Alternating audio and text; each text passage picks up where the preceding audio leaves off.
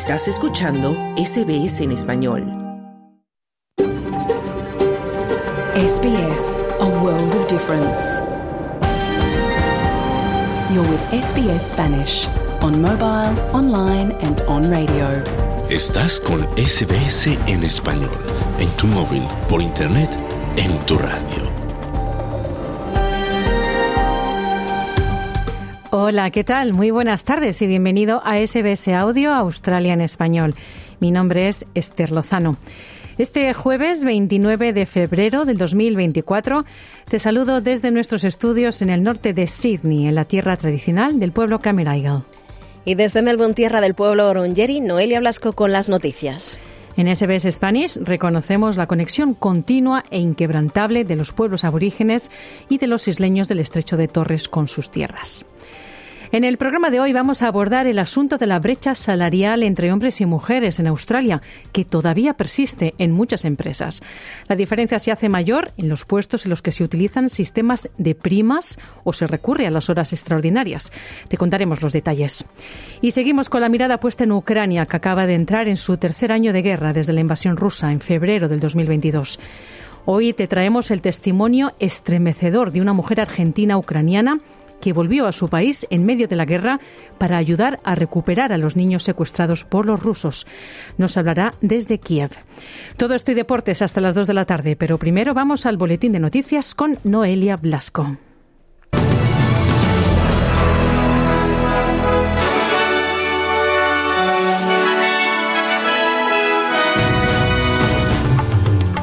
Llamamiento a funcionarios para que mejoren la seguridad en redes sociales ante espionaje extranjero. Francia quiere consagrar el derecho al aborto en su constitución y último chequeo al presidente de Estados Unidos confirma que está en plena forma para cumplir sus funciones como presidente. Estos son los titulares de este jueves 29 de febrero.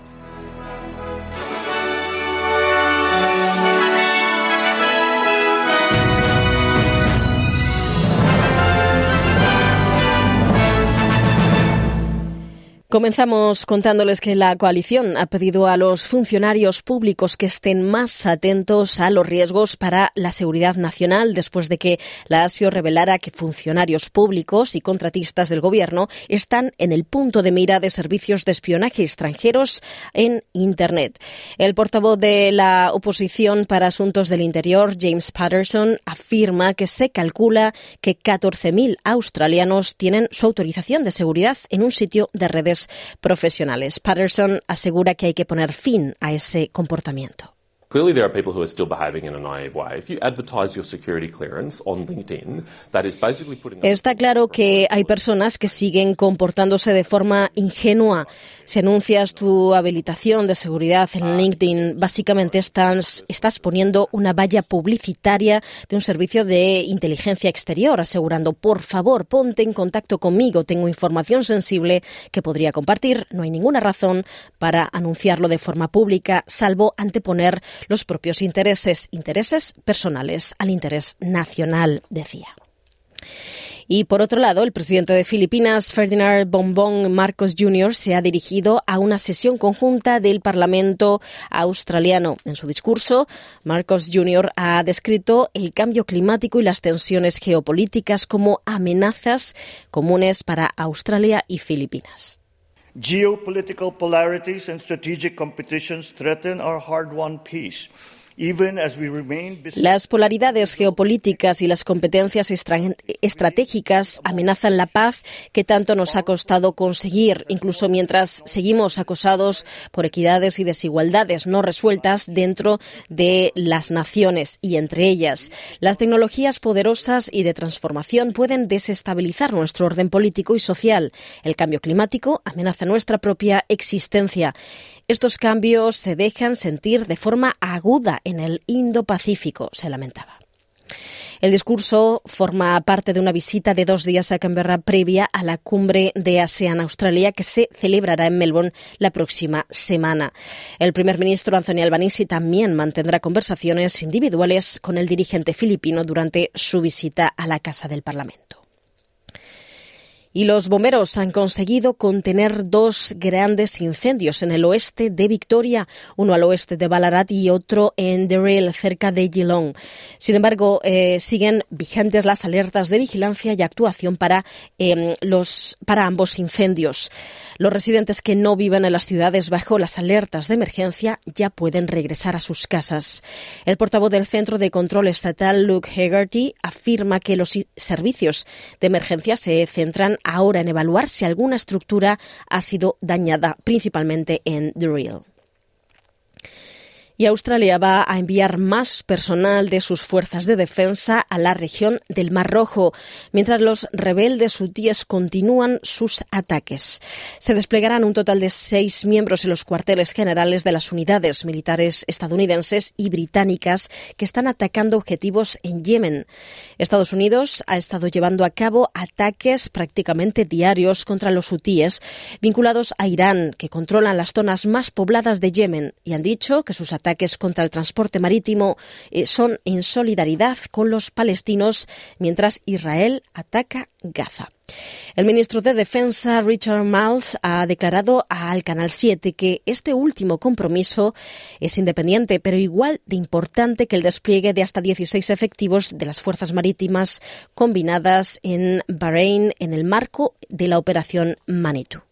Both efforts are directed about maintaining freedom of navigation, freedom of shipping in the Red Sea, but clearly the strikes. Ambos esfuerzos están dirigidos a mantener la libertad de navegación en el Mar Rojo, pero está claro que los ataques a las bases hutíes suponen un paso adelante en la acción que consideramos importante y por eso nos aseguramos de apoyar a Estados Unidos y a Reino Unido en estas acciones, decía. Y por otro lado, la fuerte ola de calor que está asolando eh, Australia Occidental y Australia del Sur se ha extendido hacia el este. Se espera que las condiciones de ola de calor en el territorio de la capital australiana empiecen a remitir tras el pico alcanzado a mediados de semana. Pero las temperaturas máximas podrían acercarse hoy a los 30 grados. En Nueva Gales del Sur se espera que las brisas marinas de las que dependen algunas zonas de Sydney para refrescarse tengan poco efecto hoy. El pronóstico meteorológico prevé temperaturas de unos 10 grados por encima de la media. Helen Reid de la Oficina de Meteorología aseguraba que estas temperaturas lo convertirían en el día de febrero más caluroso desde el año 2020 para algunas zonas del estado. Y la ministra de Sanidad ha defendido a uno de los influencers contratados para encabezar una nueva campaña contra el tabaquismo, tras revelarse que hay imágenes en las que se le ve eh, eh, con un cigarrillo electrónico. El diario australiano afirma que Jason Farbain publicó eh, la foto en su Instagram en el mes de junio, aunque parece que ya ha sido borrada. Mark Butler ha negado que las imágenes hayan debilitado el mensaje anti-vapeo del Gobierno. Y aseguran que en realidad se ajusta a la misión de la campaña y que dado el número de jóvenes usuarios que vapea sería más sorprendente que los influencers contratados para la campaña nunca hubieran usado uno antes y aumentan las llamadas de atención de que Australia se encuentra en medio de una crisis de salud pública a medida que aumenta el número de personas con trastornos alimentarios. La Fundación Butterfly calcula que un millón cien mil personas viven con este tipo de trastornos en el país, lo que supone un aumento del 21% desde 2012 y representa alrededor del 4.5% de la población del país. La Fundación ha publicado un nuevo informe que sugiere que el coste económico y social en 2023 fue de 66.900 millones de dólares, pero que la financiación gubernamental todavía no está a la altura. El director ejecutivo Jim Hungerford afirma que se necesitan programas universales de prevención en las escuelas, en grupos deportivos, en centros de trabajo y entornos en línea para promover una imagen corporal saludable y reducir el riesgo de trastorno alimentario lo antes posible. Y el Senado francés ha aprobado un proyecto de ley para consagrar en la Constitución el derecho de la mujer al aborto. La votación avanza una promesa hecha por el presidente Emmanuel Macron en respuesta a un retroceso en el derecho del aborto en Estados Unidos, porque la Cámara Baja de Francia, la Asamblea Nacional, aprobó por abrumadora mayoría la propuesta en el mes de enero. Esto supone que la medida pasará ahora a una sesión conjunta del Parlamento para su aprobación, prevista por una mayoría de tres quintos la próxima semana. El ministro de Justicia, Eric Dupont-Moretti, afirma que la votación es histórica. Nous serons le premier pays au monde à inscrire dans la Constitution Vamos a ser el primer país del mundo que consagra en la Constitución la libertad de las mujeres de controlar su cuerpo. Este voto reitera a quienes aún no lo saben que las mujeres de nuestro país son libres. Este voto reitera lo apegados que estamos todos a la libertad. Y Estados Unidos ha seguido apoyando los llamamientos en favor de un alto al fuego en Gaza con el argumento de que contribuiría en gran medida a aliviar la espiral de la crisis alimentaria. Esta semana ha llegado al norte de Gaza convoys cargados de alimentos, la primera entrega importante en un mes a la devastada zona donde, según Naciones Unidas, cientos de miles de palestinos padecen una hambruna cada vez mayor. El portavoz del Departamento de Estado estadounidense, Matthew Miller, afirma que la situación de seguridad seguridad ha impedido a los trabajadores humanitarios ocuparse de la situación humanitaria mientras continúan las conversaciones de paz en París. There are other uh, uh, ways that we are exploring to get humanitarian assistance in, but Estamos explorando otras vías para hacer llegar la ayuda humanitaria y es la razón por la que nos oyen hablar tanto de esto y por la que estamos dedicando tanto esfuerzo a intentar asegurar un acuerdo sobre los rehenes que conduzca a un alto al fuego temporal, porque en última instancia eso resolvería mucho los problemas relativos a la distribución de ayuda, decía. Y el presidente estadounidense Joe Biden sigue en forma para cumplir sus funciones sin cambios significativos en su salud a sus 81 años, según afirmó su doctor este miércoles tras un último chequeo.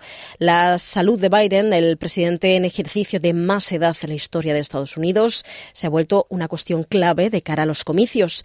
El esperado examen en el Hospital Militar Walter Reed a las afueras de Washington se produjo pocas semanas después de que un informe de un fiscal especial lo retratara como un anciano con muy mala memoria. Y por otro lado, el presidente de México, Andrés Manuel López Obrador, dijo este miércoles que solo si recibe un trato respetuoso asistirá a la cumbre de líderes de Norteamérica con sus pares de Estados Unidos y Canadá prevista para, abril, eh, para el abril próximo en Quebec. López Obrador condicionó su participación llamar, al llamar al mandatario estadounidense Joe Biden y al primer ministro canadiense Justin Trudeau a mantenerse al margen de la guerra sucia que, según él, han desplegado sus adversarios adversarios de cara a las elecciones presidenciales mexicanas del 2 de junio. La campaña comenzará oficialmente el próximo viernes con la candidata oficialista Claudia Sheinbaum liderando las encuestas frente a la opositora de centro derecha Chotlil Galvez y Jorge Álvarez.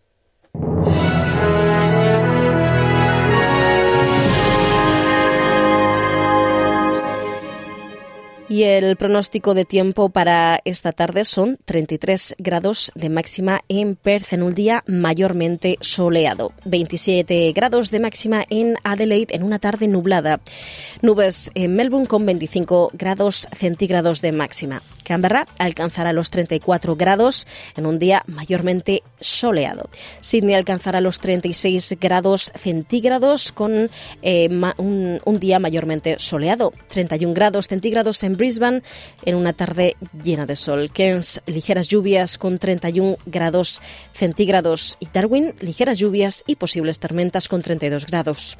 Hasta aquí el boletín de noticias de SBS Audio. Ahora te invitamos a continuar en sintonía de Australia en español Mañana más información a partir de la una. Muy buenas tardes.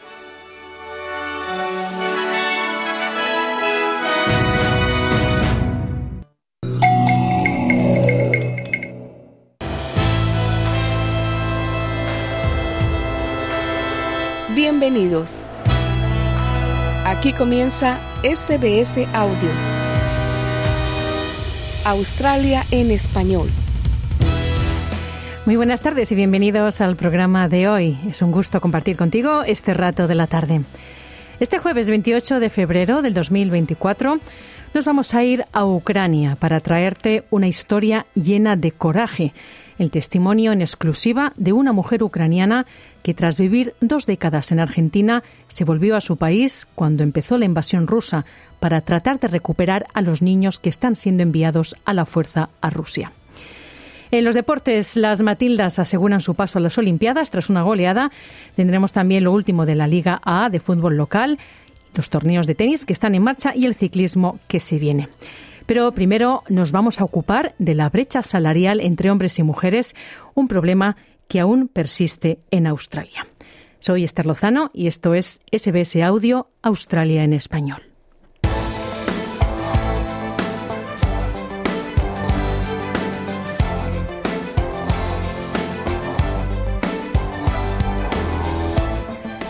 La persistente diferencia salarial entre hombres y mujeres australianos ha quedado al descubierto en una nueva publicación sobre los salarios que 5.000 empresas pagan dentro del sector privado y que emplea a cerca de 5 millones de personas. Dos tercios de las compañías analizadas en este estudio pagan más a los hombres y solo el 8% de las diferencias salariales observadas favorecen a las mujeres.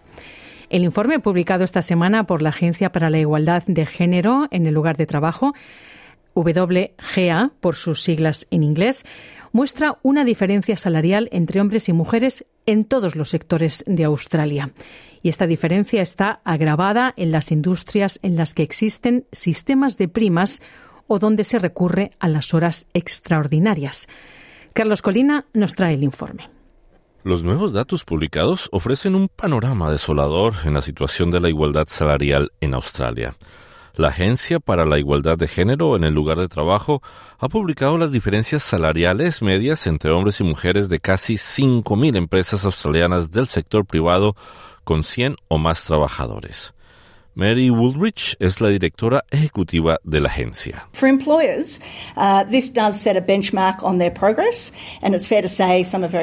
Para los empresarios, esto supone un punto de referencia sobre sus progresos, y es justo decir que algunos están muy centrados en ello y otros todavía tienen que centrarse en ello. Y tienen más trabajo que hacer para asegurarse de que pueden mejorar la experiencia de sus empleados cada día. La solución de cada empresa va a ser diferente pero lo que hace falta es análisis, planificación, indicadores clave de rendimiento y un equipo que dirija el proceso para impulsar el cambio. Los datos han revelado que a nivel nacional la diferencia salarial media entre hombres y mujeres es del 15%. Si se añaden primas, comisiones y horas extras, la diferencia aumenta hasta el 19%, lo que supone 18 mil dólares al año. Las mayores diferencias salariales se han detectado en sectores en los que predominan los hombres como la construcción, las finanzas, la ingeniería y el derecho. Las diferencias más pequeñas se registran en la hostelería, las artes, la educación y las empresas con más mujeres en puestos directivos. La ministra de la Mujer, Kathy Gallagher, afirma que está claro que es necesario un cambio. We need to be honest about it. It's not about shaming, it's not about naming, it's not about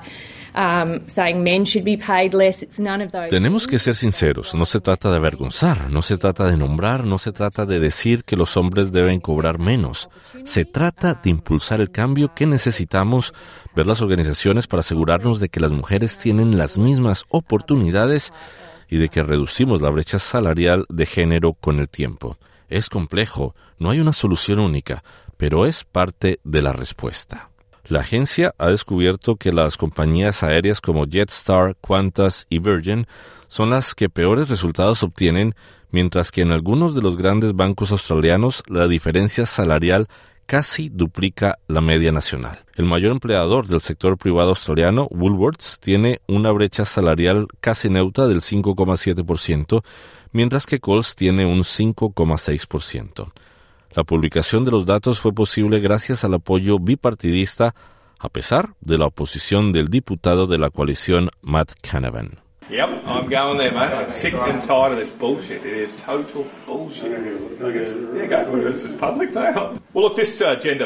Estoy harto de esto. Es una tontería total. Sí, esto es público. Este informe sobre la remuneración de hombres y de mujeres debe ser el conjunto de datos más inútil que jamás haya recopilado una agencia gubernamental. Si queremos información útil sobre las diferencias salariales entre hombres y mujeres, tenemos que corregir el hecho de que algunas personas trabajan a medio tiempo o tiempo completo. Esto ni siquiera lo hace. No distingue entre la gente que trabaja a tiempo completo y la que trabaja a tiempo parcial. Pero la líder adjunta de la oposición, Susan Lee, no está de acuerdo con Canavan.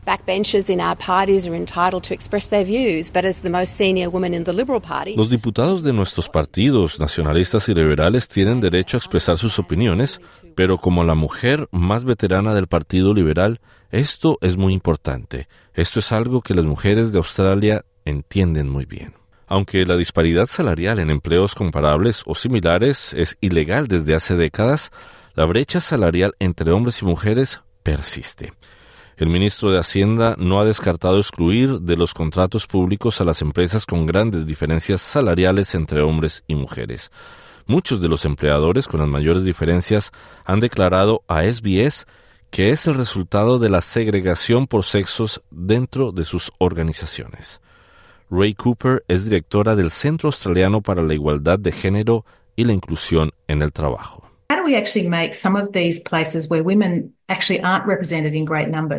¿Cómo podemos hacer que algunos de estos lugares en los que las mujeres no están representadas en gran número sean más acogedoras para ellas y reflejen mejor el tipo de cosas que quieren hacer con sus carreras?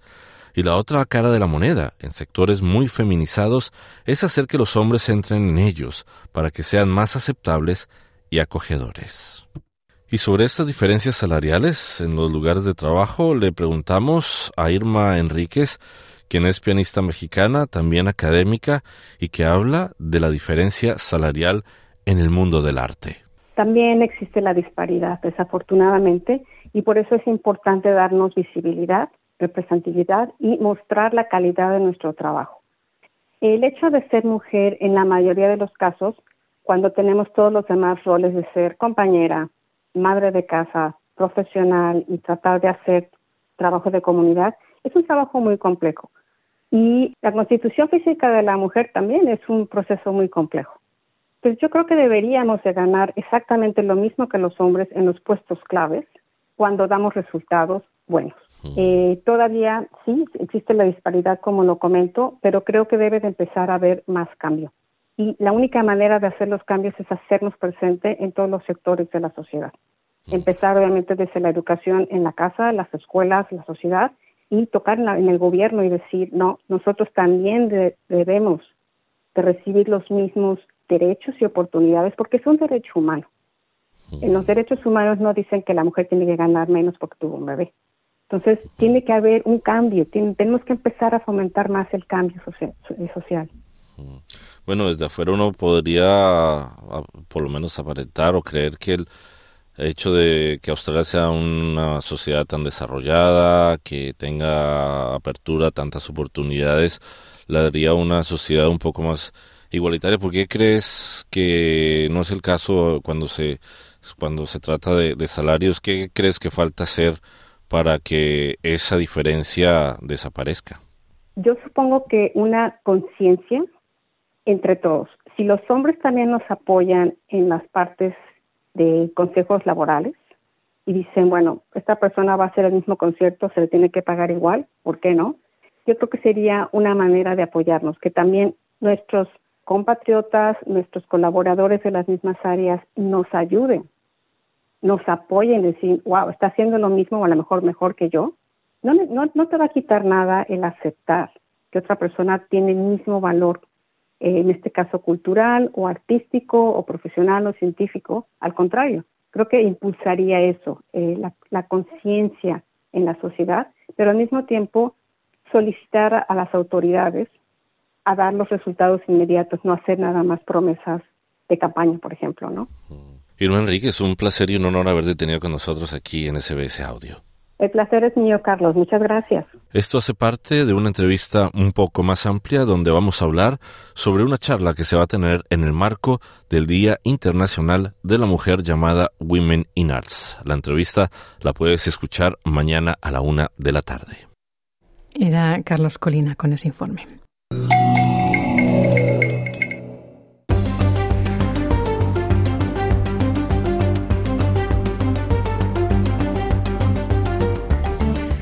Esta semana estamos prestando especial atención a la invasión de Ucrania por parte de Rusia y a la guerra que acaba de entrar en su tercer año. Desde entonces, cerca de 6 millones y medio de ucranianos huyeron del país en busca de refugio en otros países, sobre todo en Europa, según datos de la ONU. Sin embargo, algunos ucranianos que vivían en el exterior antes de la guerra hicieron el camino opuesto y volvieron a su país para ayudar a sus compatriotas de una u otra manera. Ese es el caso de Tsana Chuchman.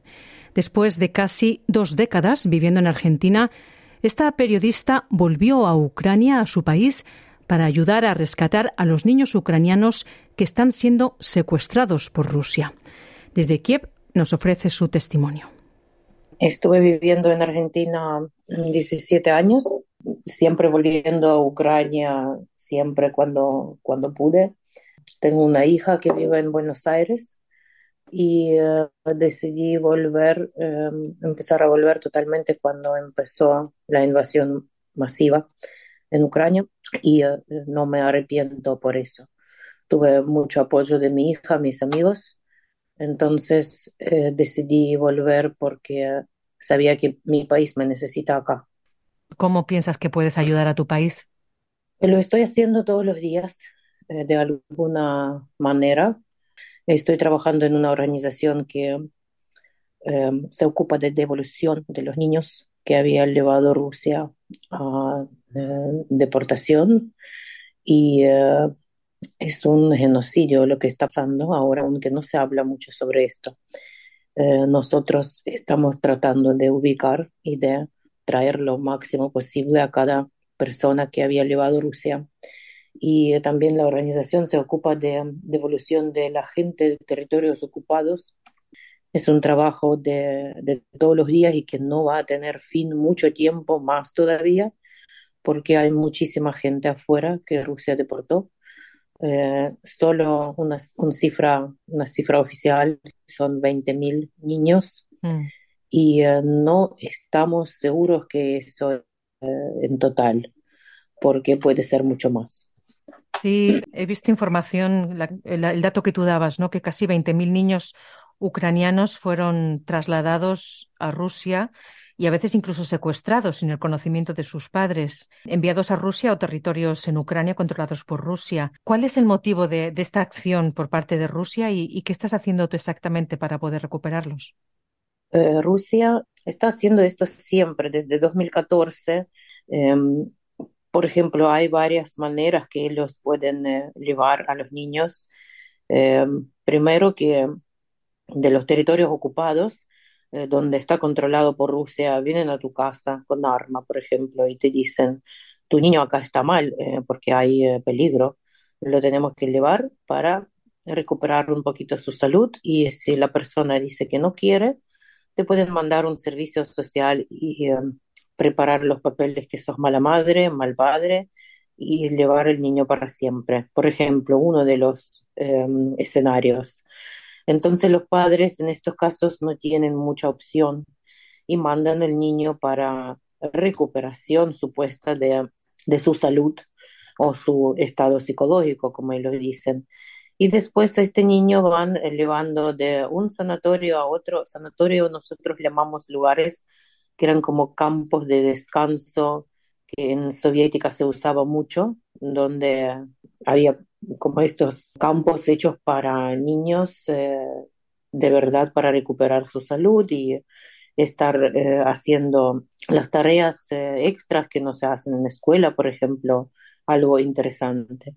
Y últimamente estos campos de descanso están donde lleva Rusia a los niños, están en Crimea.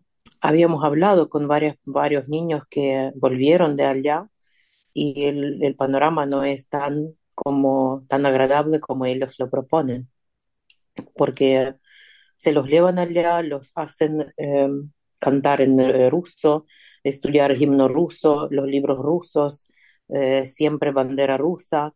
Eh, una nena había contado la historia que a todos los chicos que tenían alguna remera o alguna ropa con símbolo ucraniano los habían sacado, los habían quemado, los están controlando total todo, no tienen libertad de ni salir de este lugar, siempre con control de maestros que los hacen estas tareas de historia, que historia rusa, obvio, y, um, y otras cosas, eh, bueno, algunos deportes, y eh, después eh, todo el tiempo le dicen a la, a la gente, a los chicos, que Rusia está fuerte, que Ucrania va a perder, que Ucrania no es un país que merece estar en el mapa y limpian cerebro a veces de tal manera que cuando los niños eh, pasa el tiempo, ellos empiezan a creer en esto. Y esto es el objetivo de Rusia, de sacar la identidad de los niños ucranianos y convertirlos a niños rusos, para después usar como arma contra Ucrania. De hecho, habíamos visto unos documentos de, de los soldados rusos que habían caído acá cerca de Kiev, eh, un documento de un nene de 20 años, por ejemplo, y de su lugar de nacimiento era mm, Oblast de Luhansk, que es territorio ocupado desde 2014. O sea, ese niño era totalmente ucraniano y se convirtió a un niño ruso que fue contra su país después. Uno es uno de los ejemplos. Mm. Y dinos, ¿cómo localizáis a esos niños y, cómo es el proceso de recuperarles? Eh, después también hay eh, de otra manera que los llevan eh, masivamente de los lugares donde vivían los niños que no tienen familia.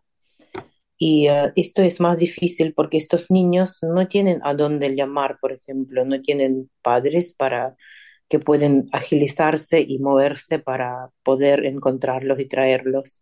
Nosotros, nuestra organización Save Ukraine, eh, tiene un teléfono que funciona 24 horas de emergencia. Entonces, ahí la gente llaman a ese teléfono y, y, así empieza la investigación. ¿Dónde está este niño? ¿Qué necesita?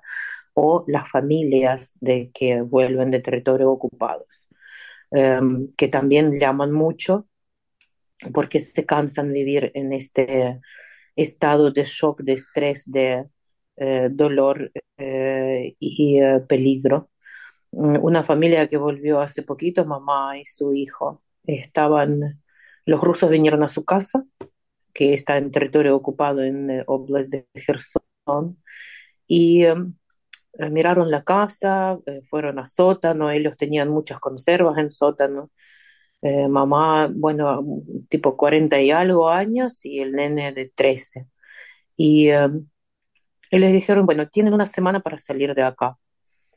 Y eh, la mujer estaba muy sorprendida y decía, ¿dónde voy? Yo no tengo a nadie, es mi casa, vivo acá toda la vida. Eh, dice, bueno, nos gustó tu casa y nosotros vamos a vivir acá, los rusos soldados, ¿no? Entonces le dieron una semana para que la salga de la casa, porque a ellos les gustó la casa y querían ocuparla. Y así pasa en, en muchas ocasiones. Eh, y ella, por suerte, pudo comunicarse por teléfono con, con nuestra organización y le ayudaron a salir, pero ella ahora no tiene dónde volver, por ejemplo, ¿sí? Eh, y esto es muy, muy fuerte, muy triste, está pasando todos los días.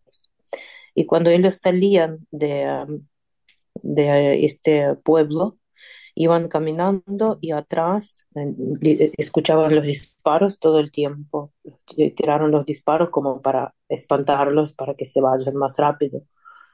Em, todo el tiempo hay una presión psicológica a las personas que viven en territorios ocupados temporalmente y eh, poca gente que pueden, comparando con, con el número de las personas, poca gente que pueden realmente salir de ahí eh, sin traumas, yo ni digo, porque todos están traumados de tal o tal manera, y que pueden volver a recuperar su vida de alguna manera. Necesitamos eh, el apoyo de todo el mundo para que se sabe lo que está pasando acá. Mm. Porque eh, el mundo últimamente dejó de hablar sobre la guerra en Ucrania y como que se está normalizando, pero no está bien eso. Y hasta ahora, Chana, ¿cuántos niños habéis conseguido recuperar? Es un proceso muy largo y difícil. El año pasado la organización había eh, traído de vuelta 244 niños, parece poco, pero como viendo que traer cada niño, devolverlo a, su casa, a su tierra, unirlo con sus padres, eh, es un proceso muy largo y eh, pretende tener mucho trabajo de investigación y logística. es mucho, 244. Es hay varias organizaciones que están ocupando de esto, pero nuestra tiene en eh, la meta eh, búsqueda, rescate, devolución y después eh, nosotros controlamos que este niño esté bien atendido, viven en los centros que nosotros tenemos, si no tienen dónde vivir por ahora o hasta que se estabiliza su familia, porque algunos vienen de situaciones feas donde sus casas están bombardeadas y no tienen nada, vuelven eh, acá a Capital y tienen que empezar todo de cero, de nuevo, los niños ir a escuela. Y eh, para año que viene tenemos en mente eh, devolver más o menos 300 niños. Vamos a tratar de hacer lo más posible, pero por ahora tenemos este, esta ambición y con ayuda de, nuestros socios, de distintos países estamos haciendo esto, eh, porque no somos una organización gobernal y eh, dependemos de los socios eh, que, se, que se unen a nuestra causa. Mm. Sana, cuéntanos cómo es el día a día para ti allí en Kiev. Bueno, hemos, ha sido complicado hablar contigo porque me contabas que a veces Internet no funciona, a veces hay bombardeos. Cuéntanos cómo es tu día a día allí.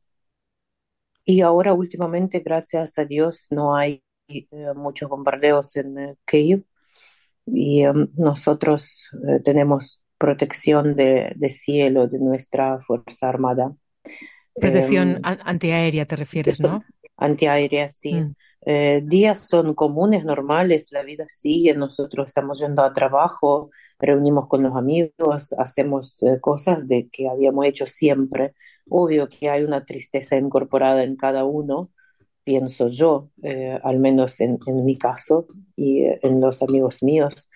Tengo varias amigas eh, cuyos esposos están en la prisión rusa y todos juntos los estamos esperando, yendo a las plazas cuando hay que hacer manifestaciones, apoyando a cada una cuando cae, necesita apoyo. Em, pero el resto es, eh, yo no digo que es la vida normal, porque después de 24 de febrero la vida de todos nosotros cambió para siempre. Nunca va a ser igual, nunca va a ser normal, eh, pero tratamos de llevarla con eh, orgullo y sonrisa y tratar de hacer el mundo un poco mejor todos los días.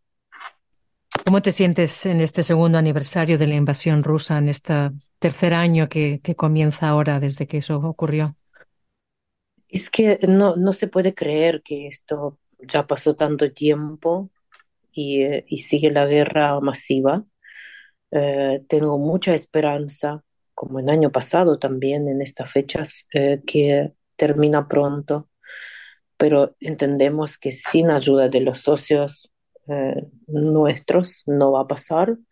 Primero y segundo que Rusia no para, no va a parar eh, porque tiene sus objetivos y sus ambiciones y nosotros eh, tampoco podemos ceder los territorios como ellos quieren porque esto, si es así, entonces cada vida que fue dejada por libertad en nuestro país no tiene sentido. Y esto no es así, porque cada vida tiene sentido de cada soldado em, que está caído por nuestra libertad, nuestra tierra y nuestros em, objetivos.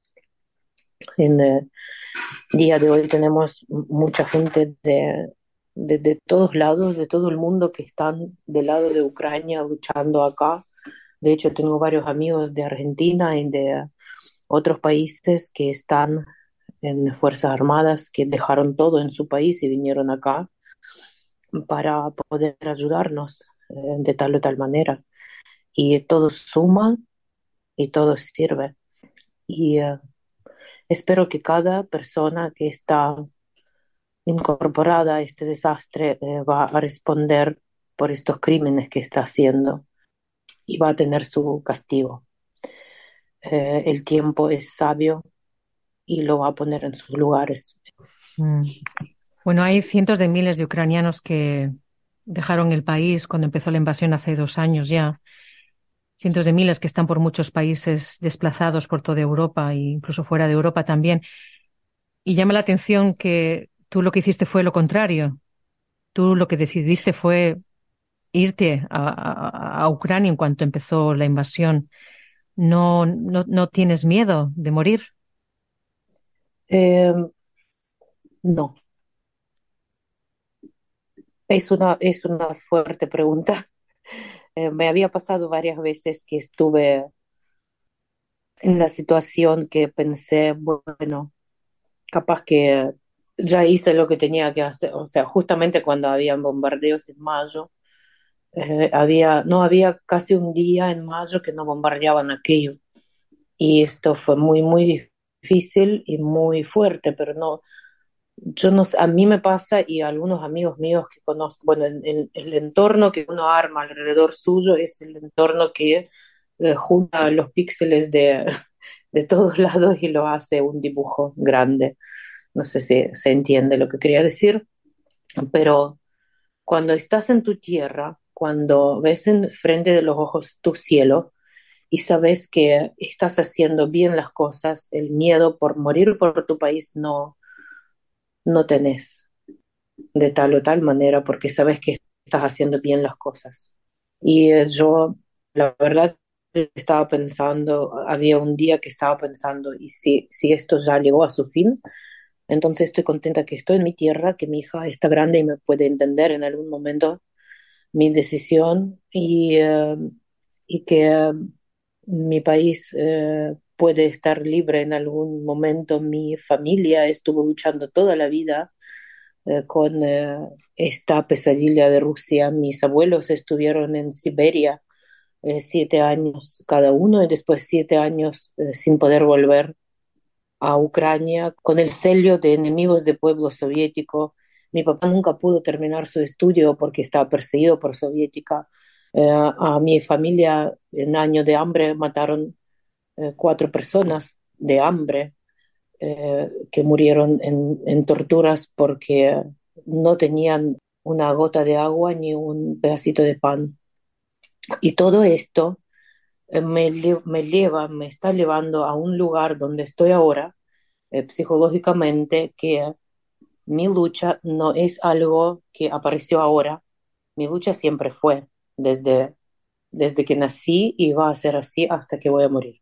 Sana Chuchman, muchísimas gracias por tu tiempo para SBS Audio y por compartir con nosotros tus vivencias y muchísima suerte. Gracias, muchas gracias a ustedes y siempre estoy de este lado del teléfono cuando necesitan. Un abrazo para todos los que nos escuchan y eh, un abrazo desde Centro de Libertad que es que yo en este momento.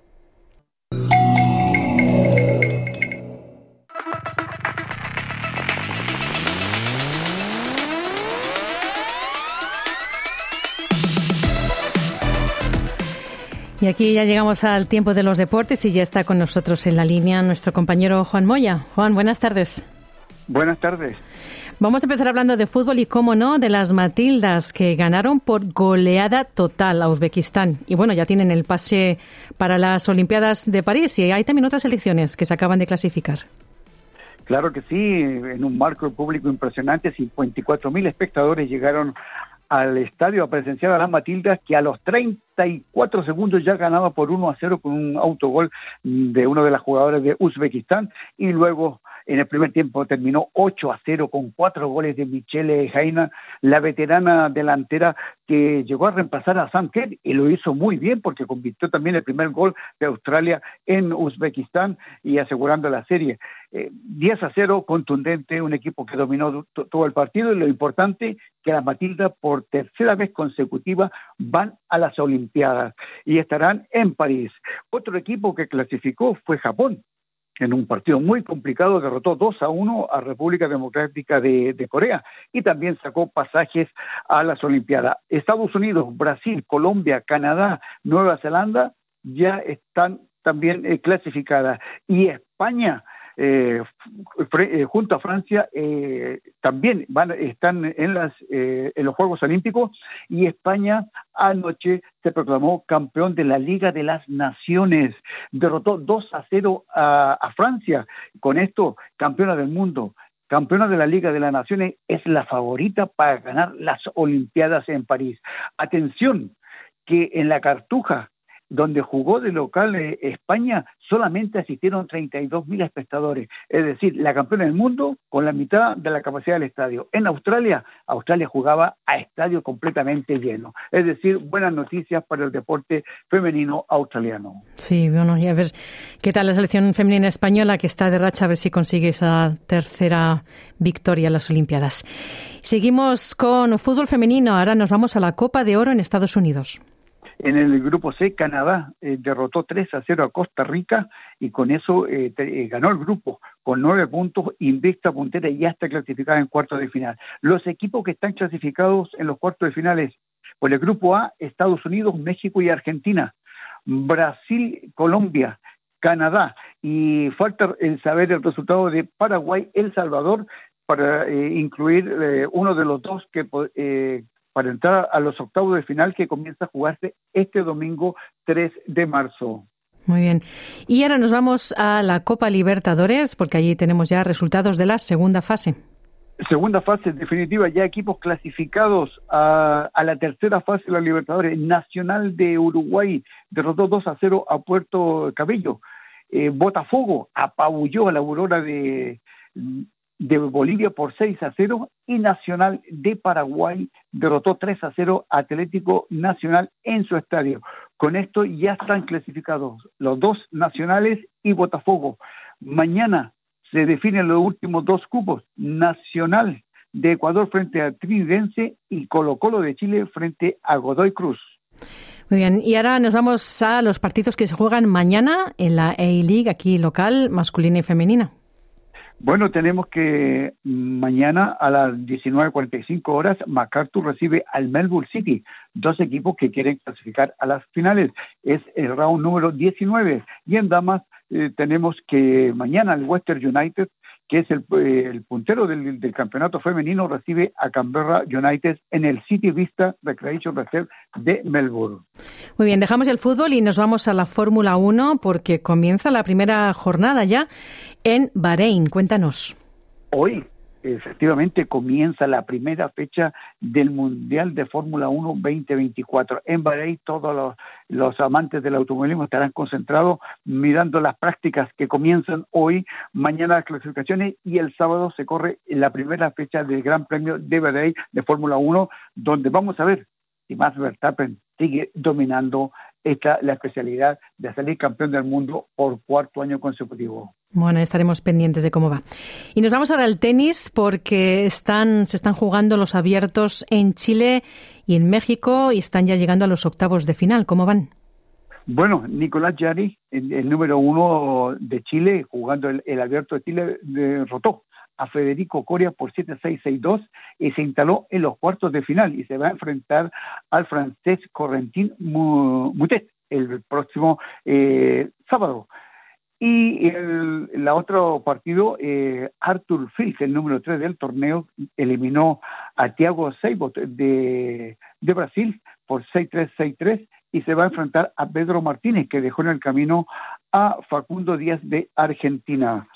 En México tenemos que, buena noticia, Alex de Miñaur derrotó a Sebastián Hoffner de, de Austria por 6-1, 6-3 y ya está instalado en los cuartos eh, de final del Abierto de México. Otro resultado es Jazz Draper de Inglaterra eliminó al japonés Yoshihito Nishika por 6-3, 6-0 y también ha avanzado a los cuartos.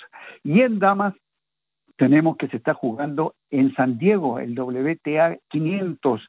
Eh, lamentablemente para la australiana Tyler Preston eh, cayó frente a la número 6 del torneo Marta Kostuok de Ucrania por 6-4, 6-3, quedando eliminada y Daría Sabine de Australia ha avanzado a los cuartos de final del torneo derrotando a Tajana María de Alemania. Perdió el primer set 7-5, luego remontó el partido ganando 7-6, 6-2 y ya está en los cuartos del abierto de San Diego. Muy bien, ahora nos vamos al atletismo porque se están ya organizando los campeonatos del Mundial de Glasgow allí en Escocia. Claro, short track, pista de 200 metros, eh, se le sigue denominando eh, eh, Campeonato Mundial Indoor, pero esta es la última vez que se nombra así, luego cambia a ser Short Track.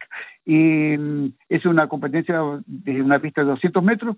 Muchos deportistas han renunciado a no participar en esta competencia, en este mundial, productos que están concentrados para llegar a las Olimpiadas. Pero indudablemente que van a haber grandes deportistas, van a haber 20 eh, campeones del mundo y 7 medallistas de oro estarán presentes en este Mundial de, Atletismo que dura una semana en Glasgow, y Escocia, y bueno, indudablemente que ojalá que los hispanohablantes puedan seguir sacando medallas de oro. Ojalá que sí. Y terminamos con ciclismo. Se acerca la gran carrera de Milán-Turín con los mejores del mundo. ¿Qué podemos esperar? Bueno, es la carrera más antigua del mundo. Hay nueve equipos eh, mundiales que estarán presentes. Esos equipos vienen con plantel completo a participar en esta gran carrera que va, va a contar con 177 kilómetros. Trece días solamente faltan para que se inicie este, uno de los grandes monumentos del ciclismo mundial, la Milán-Turín. Y también comienza pronto la Vuelta Femenina a España.